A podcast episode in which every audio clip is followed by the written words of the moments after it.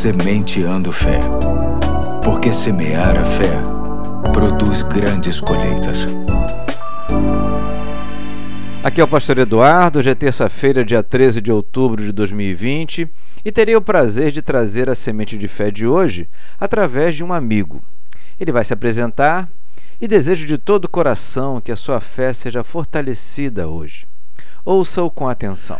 Olá, sou o pastor Ellison, pastor da Primeira Igreja Batista em Santa Cruz, aqui no Rio de Janeiro.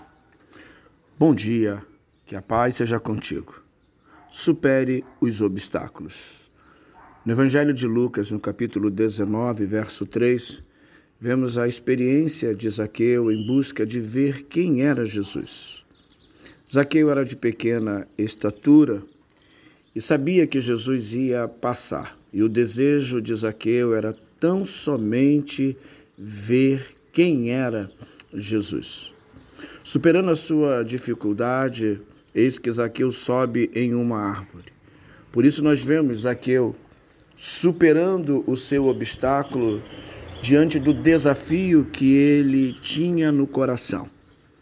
Por vezes, nós desistimos por causa dos obstáculos. Por vezes, desistimos diante das dificuldades que surgem diante de nós. E a pergunta que eu faço é: você desiste ou você vai em frente?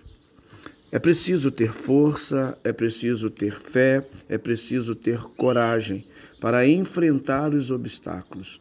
A vida, ela é constituída de batalhas todos os dias.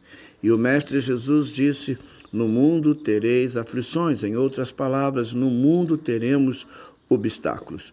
Precisamos procurar Jesus e fazer com que todas as dificuldades desapareçam para que o objetivo seja alcançado. O nosso Deus vê o nosso coração como viu o coração de Zaqueu.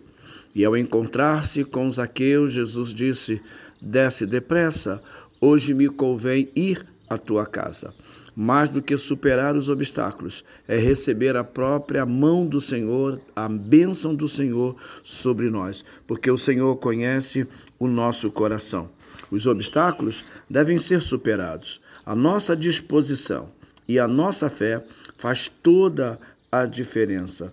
Zaqueu viu que podia superar a sua dificuldade e, ao completar, viu o seu desejo realizado acima. Vá até Jesus, ainda que haja obstáculos. Ouça a voz do Senhor, mesmo com ruídos à sua volta, como era da multidão. Esteja então no lugar certo, onde Jesus está, e permita que ele te ajude em todo o tempo. Que o Senhor nosso Deus te abençoe. Valeu, Ellison. Um grande abraço para você, meu amigo, para a sua igreja também e até amanhã, se Deus quiser.